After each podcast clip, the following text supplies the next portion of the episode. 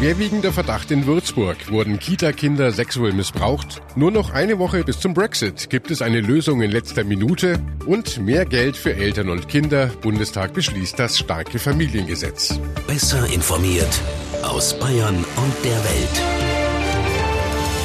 Antenne Bayern. The Break. Willkommen zum Nachrichtenpodcast von Antenne Bayern. The Break ist die Auszeit für mehr Hintergründe, mehr Aussagen und Wahrheiten zu den wichtigsten Themen des Tages.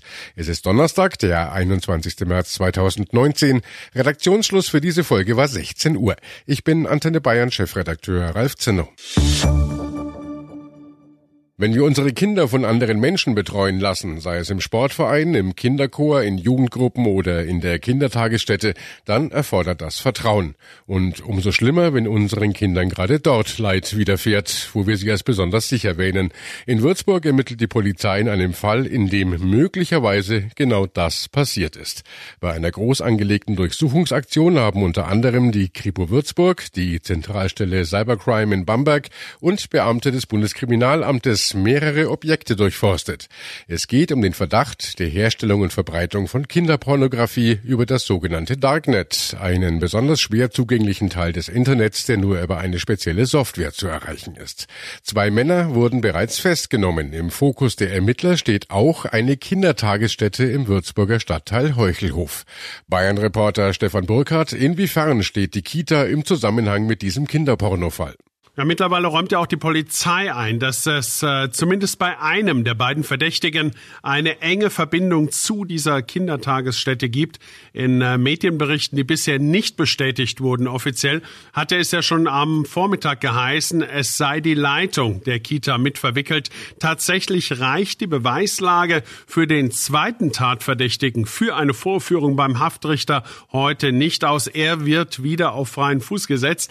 Er habe nach eigenen Angaben Angaben den Internetanschluss, von dem das pornografische Material ins Internet geschickt wurde, einfach auch nur benutzt, nichts aber von diesen verbrecherischen Machenschaften gewusst, sagt er.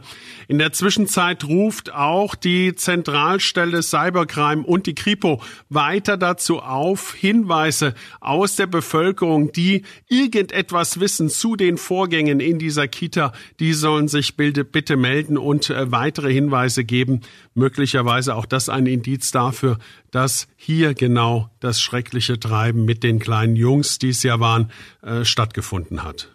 Stefan, du hast ja auch mit Eltern in Würzburg gesprochen. Wie gehen Sie um mit diesem schrecklichen Verdacht? Ja, die Rückmeldungen geben da leider eher Anlass zur Sorge.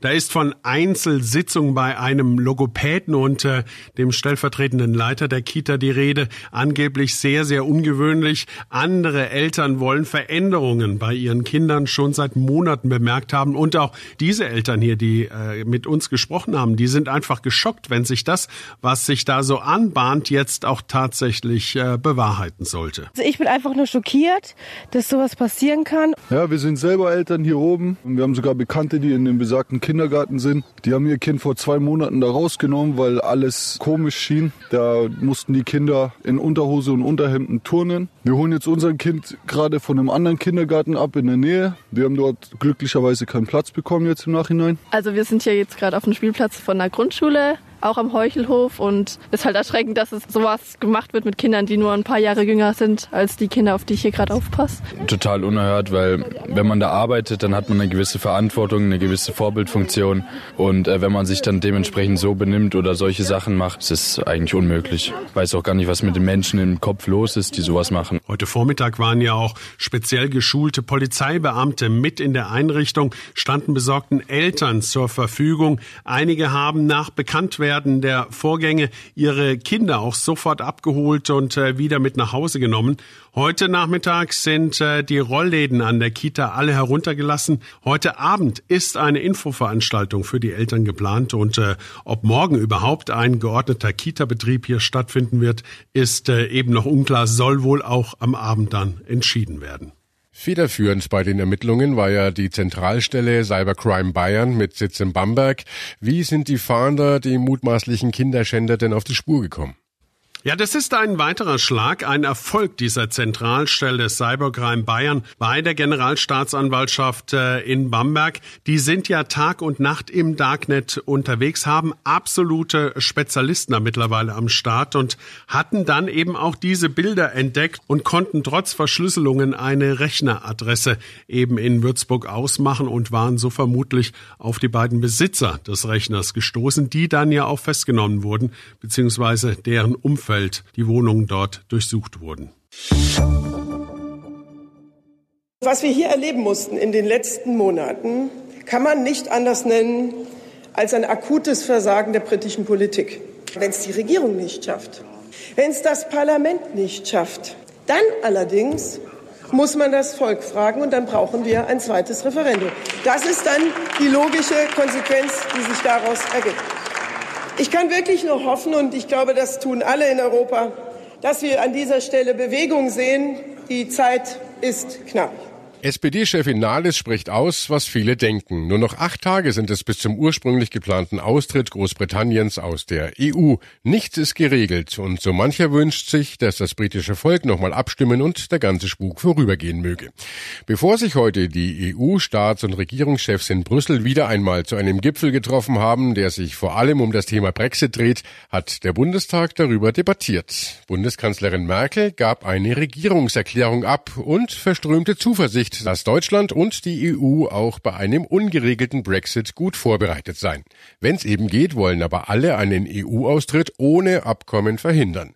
Dies betonte Merkel auch nochmals nach ihrer Ankunft in Brüssel. Eine Option bleibt ja nach wie vor, dass vielleicht die sehr intensiv ausgehandelten Dokumente das Austrittsabkommen plus die Ergänzung von Straßburg, die ich sehr gut finde und wichtig finde, dass die eine Mehrheit im britischen Parlament finden könnten. Aber wir müssen eben auch darauf uns einstellen, dass das nicht geschieht. Und deshalb werden wir jetzt Tag für Tag dann auch nach diesem Rat entscheiden müssen, was wir noch tun können. Und das hängt nicht von uns alleine ab, sondern natürlich auch von der britischen Seite. Die britische Premierministerin hat in Brüssel ja um Aufschub gebeten, um etwas Zeit zu gewinnen. EU-Ratspräsident Tusk hat allerdings recht schmallippig wissen lassen, eine kurze Verschiebung des Brexit sei möglich, aber nur, wenn das britische Parlament dem ausgehandelten Abkommen zustimme. Antenne Bayern-Reporter Jörg Ratsch, man reibt sich ja immer wieder verwundert die Augen. Es ist eine Woche vor dem Brexit und wir wissen immer noch nicht, was passiert. Das kann doch eigentlich nicht sein, oder? Was kommt denn jetzt als nächstes? Ja, also es wird jetzt wahrscheinlich so sein, dass das britische Parlament in London nochmal nächste Woche abstimmen wird über den Brexit-Vertrag, den es schon mehrmals abgelehnt hat. Und wenn es diesmal ein Ja geben sollte, dann könnten die EU-Länder sagen, okay, wir stimmen einer kurzen Verschiebung des Brexits zu bis äh, Mitte Mai, nicht bis Ende Juni, wie Theresa May das will, aber bis Mitte Mai. Und dann würde sozusagen der Brexit vollzogen, noch bevor die Europawahl stattfindet, damit die Briten da nicht mehr mitwählen müssen. Und wenn jetzt das Parlament in London den Brexit-Vertrag wieder ablehnt, ich meine, das ist doch jetzt schon mehrfach passiert. Wieso soll es denn diesmal anders sein? Ja, dann wird's richtig spannend. Dann werden sich die EU-Staats- und Regierungschefs nochmal treffen müssen zu einem Krisengipfel. Das äh, wird jetzt auch überall schon angedeutet. Und dann wird man neu beraten müssen. Denn dann ist die Frage, äh, lassen wir es einfach drauf ankommen und äh, lassen die Briten aus der EU ohne Vertrag oder finden wir noch irgendeinen Ausweg? Und wenn der Ausweg nicht gefunden wird, was dann? Dann scheiden die Briten einfach aus der EU aus und es gibt keinen sanften Übergang? Davor warnen doch alle. Also Kanzlerin Merkel verspricht, dass man auch dafür Notfallpläne in der Schublade hat, falls es zu diesem harten Brexit kommen sollte. Diese Notfallpläne sollen erstmal den reibungslosen Flug- und Güterverkehr gewährleisten und auch gewährleisten, dass Briten und EU-Bürger jeweils weiter krankenversichert sind oder kein Visum brauchen. Kanzlerin Merkel hat hier aber im Bundestag gesagt, auch wenn wir die wichtigsten Notfallmaßnahmen bereits getroffen haben, werden wir uns allerdings bis zum letzten Tag, ich sage bis zur letzten Stunde dafür einsetzen, dass diese Notfallplanung nicht zum Tragen kommt. Und ich glaube auch genauso wird's laufen. Bis nächsten Freitag, bis zur letzten Minute wird wahrscheinlich hin und her verhandelt. Äh, und vorher werden wir wahrscheinlich nicht wissen, wie das jetzt läuft mit dem Brexit. Es ist ein wichtiger Tag für Familien mit wenig Geld. Der Bundestag hat jetzt das sogenannte starke Familiengesetz auf den Weg gebracht. Die Pläne von Familienministerin Giffey sehen mehr finanzielle Unterstützung für Eltern vor, die zwar arbeiten, aber denen das Geld trotzdem nicht reicht. Auch Bundesarbeitsminister Heil äußerte sich im Bundestag. Familien mit kleinen und mittleren Einkommen wirksam vor Armut zu schützen und auch dafür zu sorgen, dass sich Erwerbstätigkeit auch bei kleinen Einkommen in Deutschland stärker lohnt. Meine Mutter hat in den 70er und 80er Jahren zwei Kinder großgezogen, ohne Unterhalt, mit hohen Schulden, die mein Vater hinterlassen hat. Es gab nicht die Möglichkeiten der Kinderbetreuung, die wir heute haben. Es gab auch keinen Kinderzuschlag, es gab kein Bildungs- und Teilhabepaket. Ich weiß deshalb aus eigener familiärer Erfahrung, wie schwer es trotz aller Verbesserungen der Vergangenheit auch alleinerziehende Frauen und Männer in Deutschland haben. Und deshalb sage ich Ihnen, ist das für mich heute ein berührender Tag.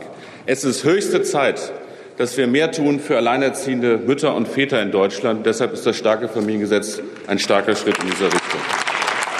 Antenne Bayern Reporter Arne Beckmann ist für uns in Berlin. Arne, ab dem Sommer verspricht das Gesetz mehr Unterstützung. An welchen Ecken denn genau?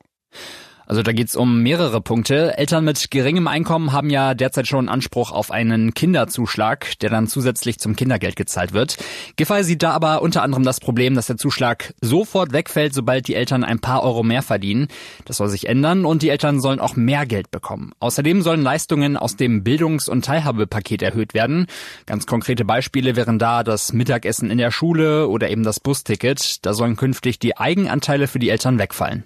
Nun gibt's ja Kritik aus der Opposition, dass das Geld gar nicht bei den Bedürftigen ankommt. Was ist denn da gemeint? Naja, die Opposition sagt, dass es ja auch jetzt schon Fördermöglichkeiten gibt, wie beispielsweise das Kindergeld. Diese Möglichkeiten werden aber kaum genutzt. Gerade einmal 30 Prozent sind es im Moment.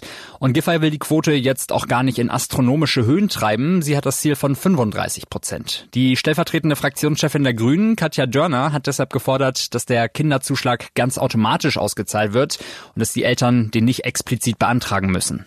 Also ist es das Problem, dass Eltern selber aktiv werden müssen?